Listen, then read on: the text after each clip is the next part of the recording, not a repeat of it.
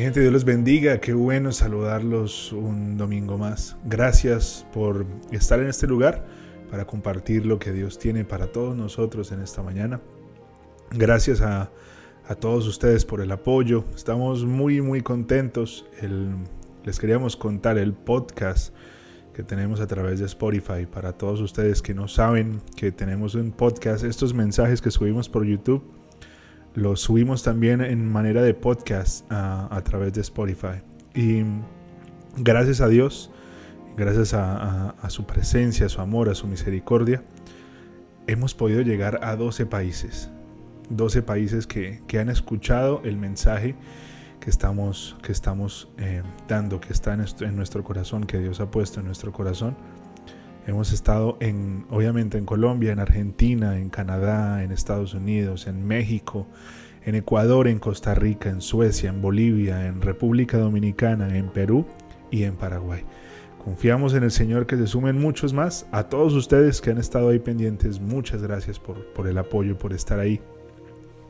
Para nosotros es muy importante lo que, lo que les hemos dicho. Si solamente uno de ustedes llega a, acercarse al Señor, llega a sentirse amado, llega a intentar cambiar algunas cosas de nuestra vida que sabemos que no están bien, con eso es suficiente. Eso en realidad es suficiente. Hoy vamos a estar revisando em, un tema muy especial, un tema que, que tal vez fue lo que Dios nos habló a través de todo este año. Todo este año nos habló de esto. Y mm, quería tocar algunos temas. Quería que, habláramos de unos temas que, creo que son muy importantes y que tenemos todos que, escuchar lo que Dios quiere decir y, leer con nosotros lo que la palabra de Dios dice. El mensaje para, para el día de hoy es ¿cómo ves a Dios?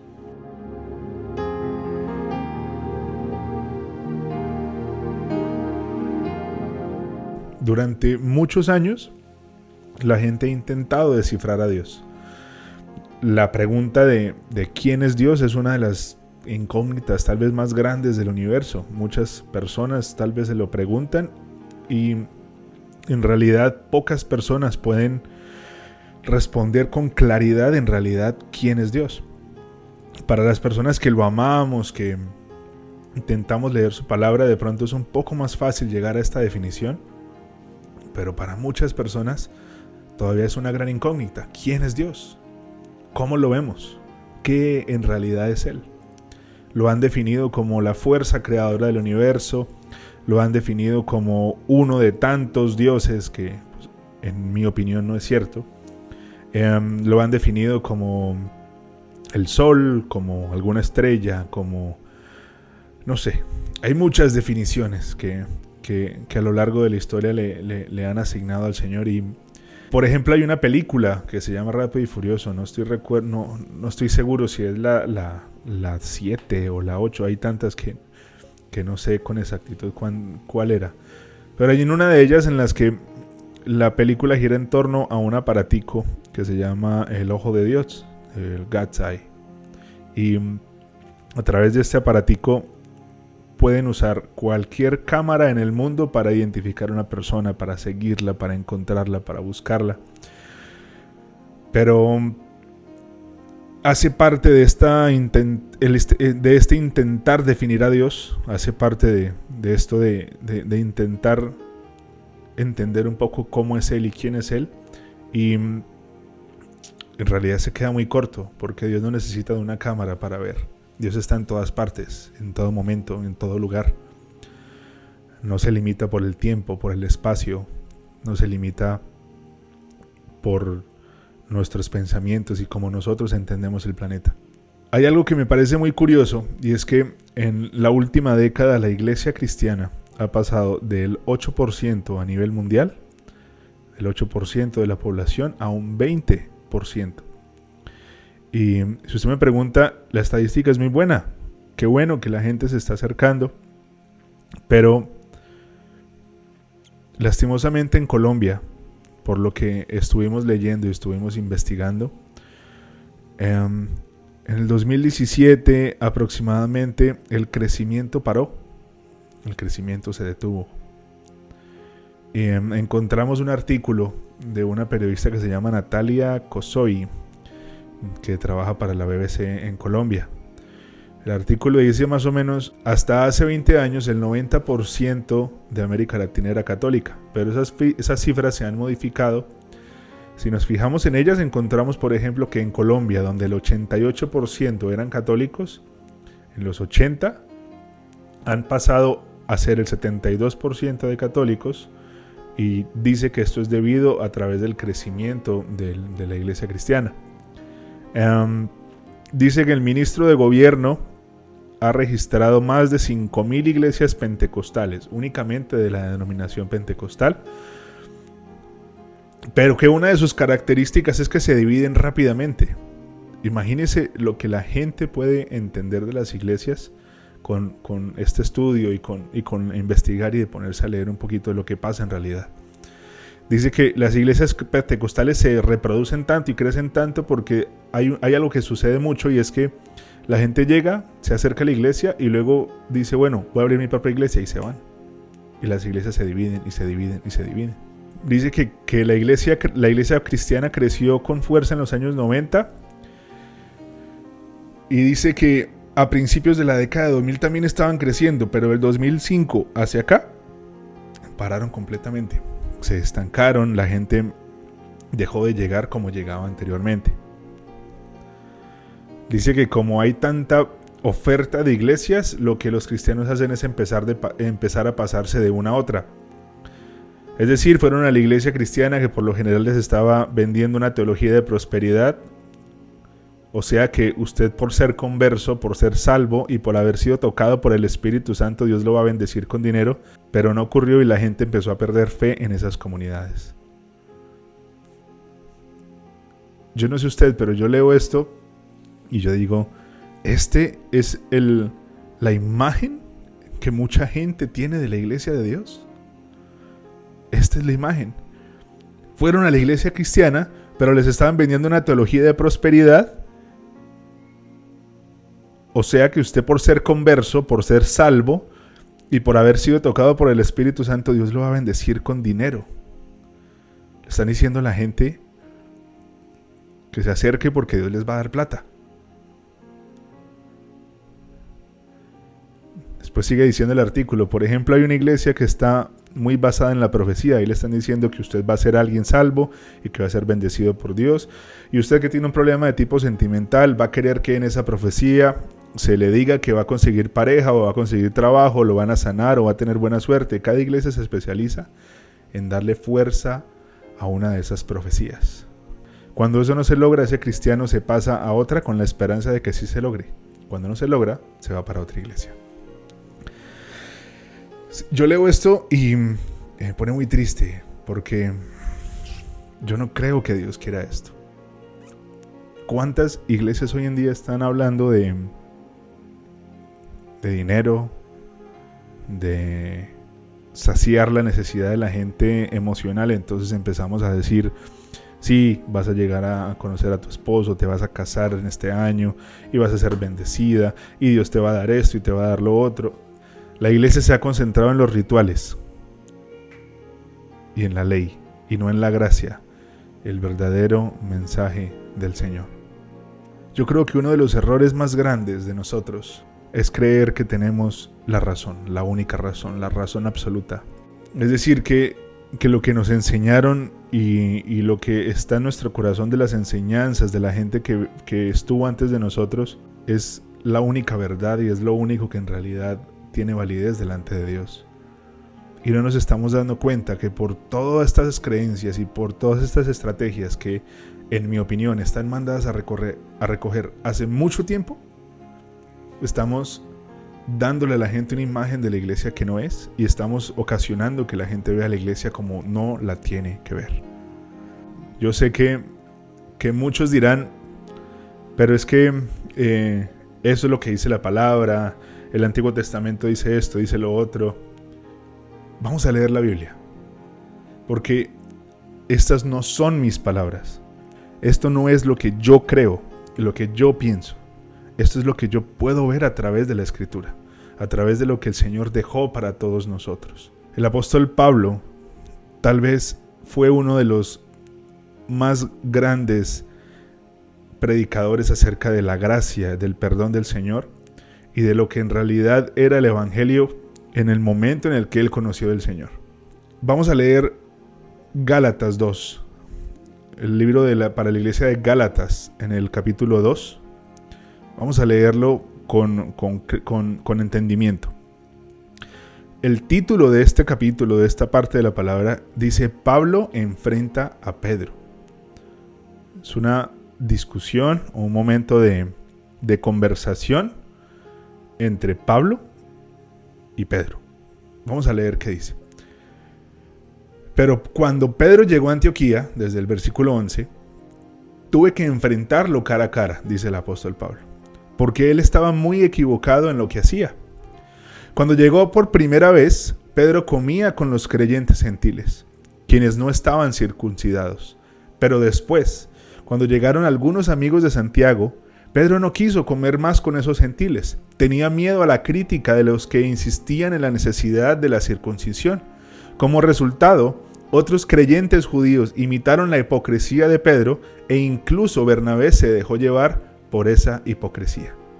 La palabra dice que Pablo se dio cuenta de que Pedro se sentaba a comer con, con los gentiles, con gente que no estaba circuncidada gente que no estaba cumpliendo la ley de Moisés. Y dice que cuando llegaron unas personas que sí estaban circuncidados y que sí cumplían la ley, se paró inmediatamente donde estaban los gentiles y e hizo como que no los conoce, como que no tengo nada que ver con ellos. Sigue en el, versículo 14, cuando vi que ellos no seguían la verdad del mensaje del Evangelio, le dije a Pedro delante de todos los demás, si tú, que eres judío de nacimiento, dejaste a un lado las leyes judías y vives como un gentil. ¿Por qué ahora tratas de obligar a estos gentiles a seguir las tradiciones judías? Tú y yo somos judíos de nacimiento, dice el apóstol Pablo. No somos pecadores como los gentiles. Sin embargo, sabemos que una persona es declarada justa ante Dios por la fe en Jesucristo y no por la obediencia de la ley. Y nosotros hemos creído en Cristo Jesús para poder ser declarados justos ante Dios por causa de nuestra fe en Cristo y no porque hayamos obedecido la ley, pues nadie jamás será declarado justo ante Dios mediante la obediencia a la ley. En pocas palabras, el apóstol Pablo le estaba diciendo al apóstol Pedro, somos declarados justos ante Dios por la fe en Jesucristo, no porque estemos circuncidados, no porque estemos cumpliendo la ley de Moisés estamos siendo declarados justos delante del Señor por nuestra fe en Él. No tiene que haber diferencia entre los gentiles y entre los fariseos, entre los no circuncidados y entre los circuncidados. Dios los ama por igual. Y en mi corazón no puede haber la hipocresía de, de querer vivir conforme la gracia, pero le muestro a la gente pecadora, a la gente que se equivoca todos los días, me siento con ellos a hablar, pero apenas llegan esos, esas personas cristianas que, que señalan y que juzgan y que critican, me paro de la mesa y digo no los conozco, no sé quiénes son ellos. Y lastimosamente esto pasa mucho. Sigue en el, versículo 17. Supongamos que intentamos ser declarados justos ante Dios por medio de la fe en Cristo y luego se nos declara culpables por haber abandonado la ley. ¿Acaso esto quiere decir que Cristo nos ha llevado al pecado? Por supuesto que no. Más bien, soy un pecador si vuelvo a construir el viejo sistema de la ley que yo eché abajo. Pues cuando intenté obedecer la ley, la ley misma me condenó. Así que morí a la ley, es decir, dejé de intentar cumplir todas sus exigencias a fin de vivir para Dios. Qué increíble es esto. Y qué necesario es que todos entendamos esta porción de la palabra y esto que Dios está diciendo en este momento, que, que lo entendamos todos, cristianos, no cristianos y toda la gente que está intentando acercarse al Señor, porque el problema de las personas no es con Dios, el problema de las personas es con la gente que interpreta a Dios, con la gente que dice ser mensajeros de Dios, con la iglesia de Dios en este momento. ¿Cuántas iglesias y cuántas personas están enseñándole a la gente que para acercarse a Dios y para que Dios los ame y los bendiga, tienen que cumplir unos parámetros y una, y, una lista de exigencias que en estos tiempos se traduce perfectamente a la ley de Moisés. No, es que no es la ley porque no ponemos esto, no ponemos lo otro. Bueno, entonces es su ley. Póngale su nombre. Llámese como se llame. Entonces no es la ley de Moisés, es la ley de Pepito Pérez. Y le estamos exigiendo a la gente que viva como yo interpreto a Dios y como yo creo que Dios debe ser, pero en realidad no estoy entendiendo lo que la palabra de Dios dice. Podemos buscar en cualquier lugar de la Biblia. No, es que la, no, es, no es la gracia, es que la ley se debe cumplir, es que yo no, no creo que Dios me diga a mí que yo soy aceptado siempre porque entonces yo voy, voy a tener razones para pecar. Entonces, pregúntese qué está en su cabeza y por qué cree usted que al tener libertad usted va a salir corriendo a perderse. El problema, ¿cuál es? De Dios porque nos da libertad a través de la gracia para que seamos libres para seguirlo y amarlo? ¿O de nuestra mente pecaminosa y llena de oscuridad que cree que en el momento en el que le entregan libertad puede salir corriendo y hacer lo que quiera? ¿De quién es en realidad el problema? Dice el apóstol Pablo, más bien, soy un pecador si vuelvo a construir el viejo sistema de la ley que yo eché abajo, pues cuando intenté obedecer la ley, la ley misma me condenó Así que morí a la ley, es decir, dejé de intentar cumplir todas sus exigencias a fin de vivir para Dios. ¿Cuántos de nosotros hemos estado frustrados por años?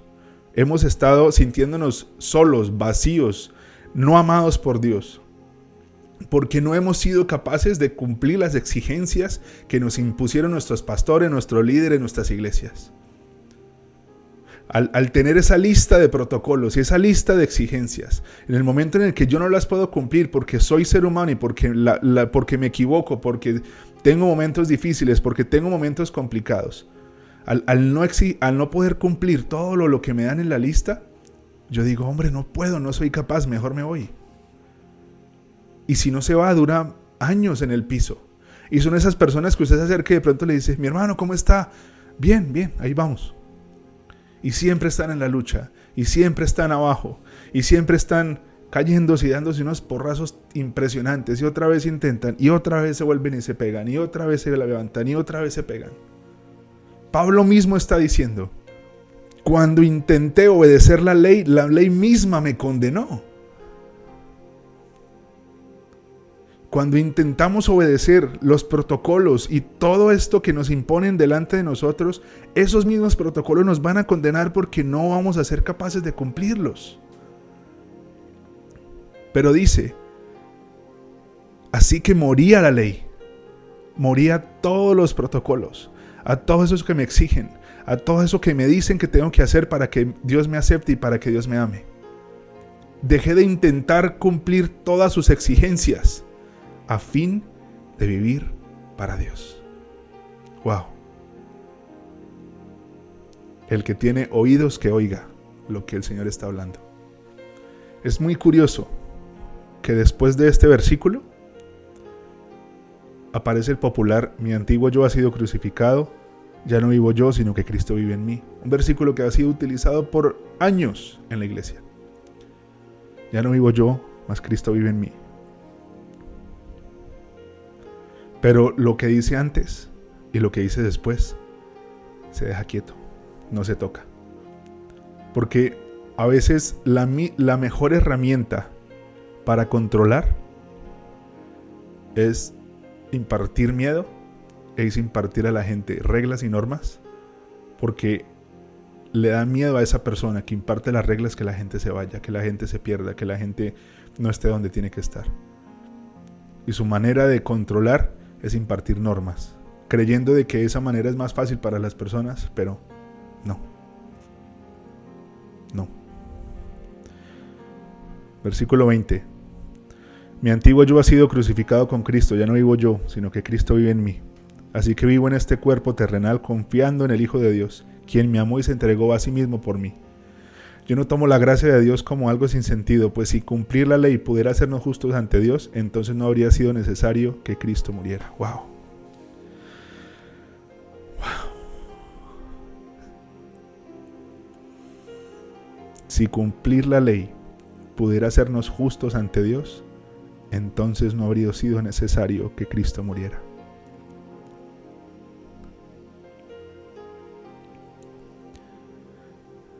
Requisito para que el Señor nos entregue su gracia y su salvación es tener fe en Él, tener fe en la cruz y en lo que Él hizo por nosotros.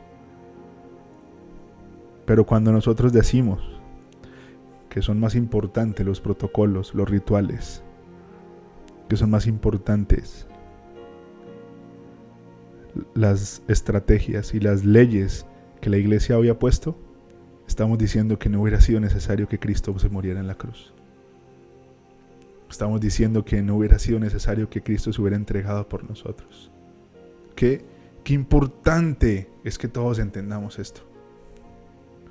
Si yo digo que las estrategias y que el prohibir cosas, el que no se venga vestido de esa manera, no escuche esa música, no se peine de esa forma, no se vaya a pintar el pelo, no se vaya a hacer un tatuaje, no se haga un arete. Eh, todas estas normas que por años la iglesia ha mantenido.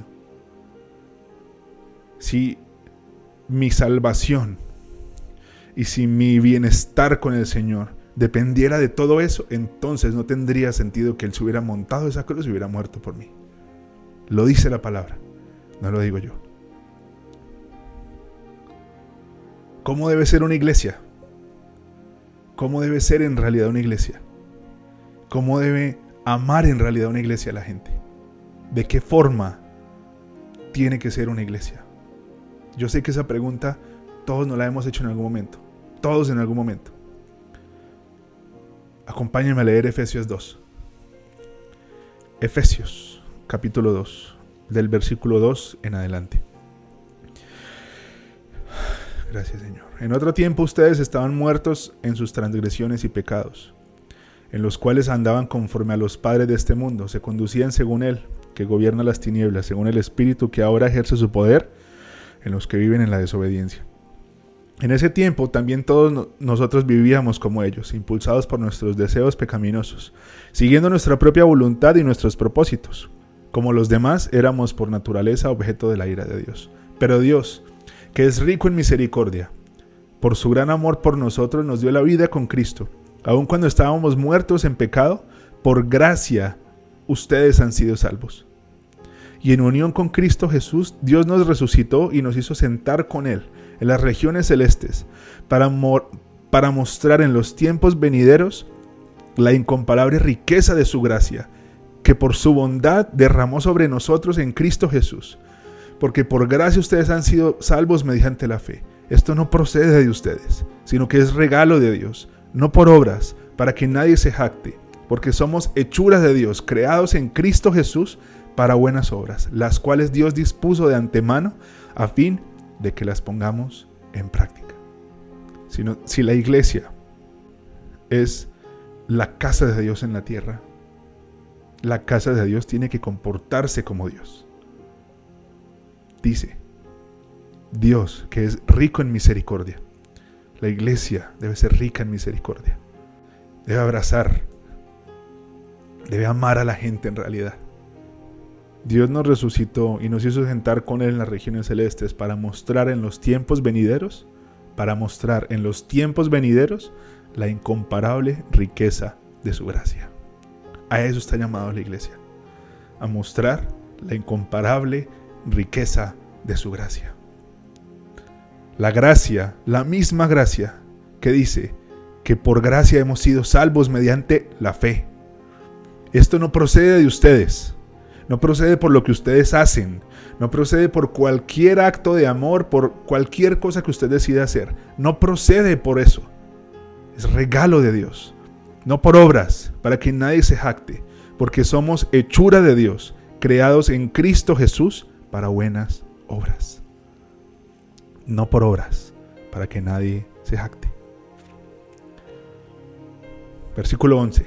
Por lo tanto, Recuerden ustedes los gentiles de nacimiento, los que son llamados incircuncisos, por aquellos que se llaman de la circuncisión, la cual se hace en el cuerpo por mano humana. Recuerden que en ese entonces ustedes estaban separados de Cristo, excluidos de la ciudadanía de Israel y ajenos a los pactos de las promesas, sin esperanza y sin Dios en el mundo. Pero ahora con Cristo, ustedes que antes estaban lejos, Dios los ha acercado mediante la sangre de Cristo Jesús. Wow. Antes, todos aquellos que no estaban cumpliendo la ley estaban alejados del Señor, estaban lejos del Señor, estaban privados de poder disfrutar de lo que Dios tiene para ustedes. Pero hay algo que partió la historia del planeta y se llama Jesús. Antes de Cristo, después de Cristo. La palabra dice, pero ahora, versículo 13, pero ahora en Cristo Jesús, ustedes que antes estaban lejos, Dios los ha acercado mediante la sangre de Jesús.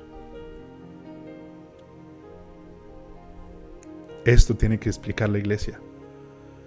A todos los que son pecadores y se, equivocan y meten las patas. Ustedes estaban intentando cumplir la ley, pero por intentar cumplir todo lo que ustedes creen que Dios les exige, estaban alejados. No estaban disfrutando de lo que Dios tiene para ustedes. No estaban viviendo la vida que Dios tiene para ustedes. Pero ahora que Jesús murió por ustedes, ahora que ustedes entienden que Jesús murió por ustedes, ahora su sangre los ha acercado. Ahora están cerca de Dios mediante su sangre. Versículo 14. Porque Cristo es nuestra paz. De los dos pueblos ha hecho uno solo derribando mediante su sacrificio el muro de enemistad que nos separaba. Pues anuló la ley con sus mandamientos y requisitos. Esto lo hizo para crear en sí mismo de los dos pueblos una nueva humanidad al hacer la paz, para reconciliar con Dios a ambos en un solo cuerpo mediante la cruz, por la que dio muerte a la enemistad. Él vino y proclamó paz a ustedes que estaban lejos y paz a los que estaban cerca, pues por medio de él tenemos acceso al Padre por un mismo espíritu. Por lo tanto, ustedes ya no son extranjeros ni extraños, sino conciudadanos de los santos y miembros de la familia de Dios, edificados sobre el fundamento de los apóstoles y los profetas, siendo Cristo Jesús mismo la piedra angular. En él todo el edificio bien armado se va levantando para llegar a ser un templo santo en el Señor. En él también ustedes son edificados juntamente para ser morada de Dios por su Espíritu. La cruz vino para anular la enemistad entre los creyentes y los, no, y los no creyentes, para anular la enemistad entre los circuncisos y los no circuncisos. La cruz vino para derribar los muros que habían entre la gente de Dios y la gente que no estaba con Dios, para que todos seamos su pueblo, para que todos unidos seamos su iglesia. La iglesia tiene que hablar de unidad, de que todos somos una familia, de que juntos podemos llegar a donde Dios quiere que estemos. La iglesia tiene que hablar de paz entre los pueblos. Y cuando entendemos que Jesús es la piedra sobre donde la iglesia se tiene que cimentar, dice que el edificio bien armado, el edificio bien armado en la roca que es Jesús, y con su palabra y lo que Él está diciendo, se va a levantar para llegar a ser un templo santo en el Señor. Se va a levantar para ser un templo santo en el Señor. Esto es iglesia. Anular la enemistad entre las personas. No recalcar que nosotros somos salvos y ustedes no, entonces ustedes se van a morir en el infierno y nosotros nos vamos a ir para el cielo gozándonos porque ustedes se están perdiendo. Anulando la enemistad entre los dos pueblos entre la gente que no conoce y la gente que conoce. Todos somos una familia, todos hacemos parte de un mismo propósito, que es el amor de Dios. Hablando de la gracia del Señor, de la misericordia de Dios, del acto de Jesús, de su cruz, de lo que Él hizo por nosotros. Sin exigirle a la gente que tiene que ser de cierta forma para que Dios los ame, porque no es por obras, es por gracia, es por fe. Que ¿Qué mensaje está en nuestro corazón? ¿Qué es lo que está en nuestro corazón que, que nos hace pensar de Dios de cierta forma? ¿Qué es lo que hay en nuestra mente acerca de Dios? ¿Cuál es la idea que hay en nuestra cabeza acerca de Dios? Hay algo que es clave en todo esto en lo que estamos hablando. No vivo yo, sino que Cristo vive en mí. Así que vivo en este cuerpo terrenal confiando en el Hijo de Dios, quien me amó y se entregó a sí mismo por mí. El que Jesús viva en nosotros es la clave de absolutamente todo. Esta es la clave de absolutamente todo. No, no vamos a, a derrotar nuestro pecado, nuestra debilidad y todo lo que nos lastima y nos hace daño que nosotros mismos hacemos, no lo vamos a, derrotar intentando seguir una serie de, normas y de estrategias. No voy a, derrotar mi pecado si no me corto el cabello, si no me tatúo, si no escucho esa música, si no hablo con ciertas personas, si dejo de ponerme esa ropa, si no me pongo esos zapatos. No.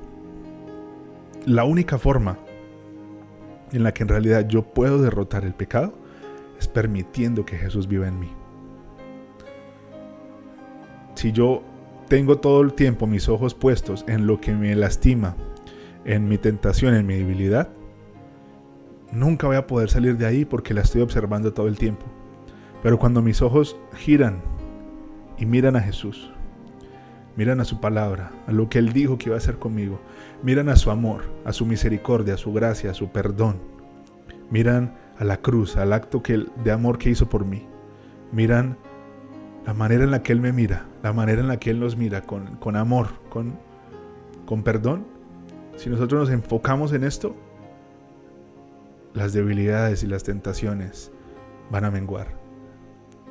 Y el pecado y esto que no podemos dejar va a pasar a un segundo plano. Porque no va a ser protagonista lo que no tiene nuestra atención. El pecado hasta hoy ha sido protagonista porque tiene toda nuestra atención. Pero cuando nuestra atención está puesta en Jesús, en lo que Él es en realidad, va a ser más fácil poder ganarle a lo que le tenemos que ganar. Versículo 21. Yo no tomo la gracia de Dios como algo sin sentido, pues si cumplir la ley poder hacernos justos ante Dios, entonces no habría sido necesario que Cristo muriera. Pero como Cristo murió por mí y se ofreció como sacrificio por mí, entrego mi vida, sin estrategias, sin reglas. Lo miro a Él y le digo, Señor, aquí estoy. Te voy a mirar a ti. No voy a mirar a mi problema, a mi escasez, a mi tentación, a mi debilidad, a mi enfermedad. No voy a mirar a todo lo que tengo enfrente. Te voy a mirar a ti. Voy a mirar tus promesas, la manera en la que me amas, la manera en la que todos los días me recuerdas todo lo que sientes por mí. Te voy a mirar a ti, a todo lo que dijiste que ibas a hacer por mí. Y todo lo demás va a estar bien. Todo lo demás va a ser bendición. Todo lo demás va a ser más fácil de llevar, porque mis ojos están puestos en Él. En Galatas 3, el, apóstol Pablo envía un mensaje muy fuerte a una iglesia que prácticamente dejó de, de creer en la gracia y en la fe y en la misericordia de Dios y empezó a aplicar las leyes y las normas como la manera en la que se acercaban a Dios. Gálatas 3 del versículo 3 en adelante. Hay Gálatas tontos. ¿Quién los ha hechizado?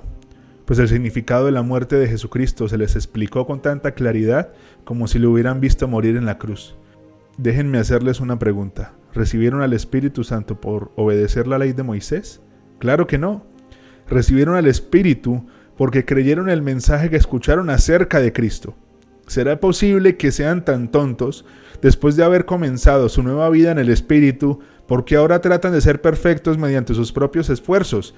¿Acaso han pasado por tantas experiencias en vano? No puede ser que no les hayan servido para nada. Versículo 5. Vuelvo a preguntarles, ¿acaso Dios les da el Espíritu Santo y hace milagros entre ustedes porque obedecen la ley? Por supuesto que no, es porque creen el mensaje que oyeron acerca de Cristo. Los Gálatas estaban pensando que la ley los iba a llevar a ver milagros, bendición, crecimiento, que la ley iba a hacer que ellos vieran todo lo que estaban anhelando en su corazón. Empezaron a pensar que a través de cumplir todas estas normas y todas estas leyes y todo, ellos, todo esto que ellos tienen, ellos iban a ver el respaldo y el favor de Dios. ¿Les parece conocido? ¿Creen ustedes que eso se ve hoy en día? Por supuesto. Hay muchas iglesias que creen que Dios los va a bendecir y que Dios les va a dar todo lo que sueñan y todo lo que anhelan, cumpliendo sus leyes y sus normas, lo que su cabeza les dice, lo que le pasaron de la generación anterior y de la otra generación anterior. Creen que van a ser bendecidos y que Dios los va a llevar a ver milagros, proezas y maravillas por cumplir los requisitos y las normas. Pero Pablo dice, ¿Acaso Dios les da el Espíritu Santo y hace milagros entre ustedes porque obedecen la ley? Por supuesto que no. Es porque creen el mensaje que oyeron acerca de Cristo. Recibieron al Espíritu porque creyeron el mensaje que escucharon acerca de Cristo Jesús. Para, para ustedes que, que no se han acercado a una iglesia todavía, entiendo por qué no lo han hecho. Si yo no conociera de Dios, seguramente tampoco me hubiera acercado porque no quiero ser señalado y juzgado y porque no quiero que me entreguen un manual de todo lo que tengo que hacer para que Dios me acepte. A todos ustedes que no se han acercado aún, déjenme decirles hoy que Dios no es como ustedes creen y como la gente que les ha hablado de Dios cree hasta el momento. Dios los ama con locura. Dios entregó en la cruz por ustedes. Es mediante la fe en Él que ustedes van a poder ver milagros, maravillas. El Espíritu Santo va a estar con ustedes por creer en Él, por creer en Jesús, por creer en, en lo que el Señor hizo por nosotros. Y a todos ustedes que ya conocen y han llevado su vida hasta este momento y dicen, yo he intentado cumplir normas, yo he intentado cumplir las reglas, pero no soy capaz, pero no he sido capaz. Recuerden lo que decía el apóstol Pablo. Recuerden lo que decía el apóstol Pablo. Intenté obedecer la ley, y la ley misma me condenó, así que morí a la ley, es decir, dejé de intentar cumplir todas sus exigencias a fin de vivir para Dios. Si ustedes quieren vivir para Dios, tienen que morir a la ley, tienen que morir a todos los requisitos y permitir que Jesús sea lo principal, lo primero. Esa es la manera. Yo tomé una decisión muy personal y se las quiero compartir en este momento. Yo morí a querer agradar a los religiosos, a los fariseos, a los que creen que Dios es como ellos dicen que es. Yo morí a, a intentar agradar a toda la comunidad cristiana que se jacta en decir que ellos son los que van para el cielo. No quiero pensar en lo que ellos dicen. No quiero agradarles. Quiero que Dios todos los días me hable, que Dios todos los días me guíe, me direccione, me muestre más cosas en su palabra, que me hable a través de lo que yo veo en su palabra. Pero yo quiero vivir para, para Jesús y para lo que Él es. Jesús cuando vino a la tierra tuvo mucha oposición. Los mismos fariseos lo crucificaron. Los mismos líderes religiosos lo crucificaron. Hace poco escuché una frase del pastor Robert Barringer en Perú y dice, cuando hay luz, siempre va a haber confrontación, siempre va a haber conflicto, porque a las tinieblas no le gusta la luz. Cuando Jesús vino a la tierra, encontró dificultades, fue confrontado porque lo que él estaba predicando no podía entenderse en ese momento por muchas personas y lo tildaron de un montón de cosas. ¿Acaso creemos que si el Señor nos muestra su palabra y nos habla lo que en realidad quiere decirnos, nadie va a decir nada? Si a Él le pasó a nosotros, también nos va a pasar. Y a todo aquel que, que salga con más revelaciones de la palabra. Pero hoy la palabra es la que nos ha predicado. No han sido mis ideas no han sido mis estrategias. La palabra nos ha predicado. ¿Cómo ves a Dios? Seguramente no como deberías. Quita tus ojos de, la lista de requisitos, de tus pecados, de tus debilidades y pon los ojos en Jesús. Muramos hoy a la ley. Muramos hoy a, a tratar de agradar la ley. Y empecemos a vivir para Jesús, como Él quiere que en realidad vivamos. Vamos a orar. Señor, gracias por, tu palabra, por, este mensaje. Te pido por favor que, seas tú revelándote a través de tu palabra a todos ellos, Señor. Que seas tú mostrándote como tú en realidad eres, Señor. Perdónanos porque por muchos años hemos hablado cosas que tal vez tú ni siquiera estás diciendo. Pero tu manera, Jesús, lo que podemos entender a través de tu palabra, es algo que, que, tenemos que entender, que tenemos que hablar, que tenemos que replicarle a todas las personas que podamos, Señor. Tenemos que poner nuestros ojos en ti, Señor, no seguir luchando, seguir por el piso arrastrándonos, intentando cumplir estrategias y protocolos y reglas y cosas que nos hacen sentir solos y vacíos y nos frustran y cada día hacen que sea más difícil el caminar, Señor. Cuánta gente frustrada, Señor, porque no son capaces de cumplir lo que ellos creen que tú les estás pidiendo para que te acerquen a ti. Cuánta gente está sola, pensando en suicidio, pensando en acabar su vida, pensando en lastimar a alguien, pensando en, en irse lejos de su familia. Cuánta gente está pensando en divorciarse, en abortar, Señor, en, en hacer tantas cosas que, que no deben hacer, Señor. Y todos ellos pensando que no son dignos de ti o que no están cerca de ti, Señor, porque, porque no cumplen lo que les dijeron que tenía que cumplir, Dios. Pero tu palabra dice que eres tú, Señor. Es tu cruz, es el mensaje, es creer en ti, es tener fe en lo que tú hiciste, es tener fe en lo que tú dijiste que ibas a hacer, Señor. Es creer en tu obra, Señor es creer en tu Espíritu Santo, es creer en Dios Padre, en, lo que tú estás haciendo, en lo que vas a hacer y en lo que ya hiciste, Señor. Es creer, Jesús. Mientras mis ojos estén puestos en ti, vas a crecer en mi mente, en mi corazón. No puedo obtener a Jesús en mi vida y que Él crezca en mí cuando mis ojos están puestos en un montón de cosas que no soy capaz de cumplir puesto los ojos en ti, mi Jesús. Puesto los ojos en ti. En el nombre de Jesús oramos. Amén, amén y amén.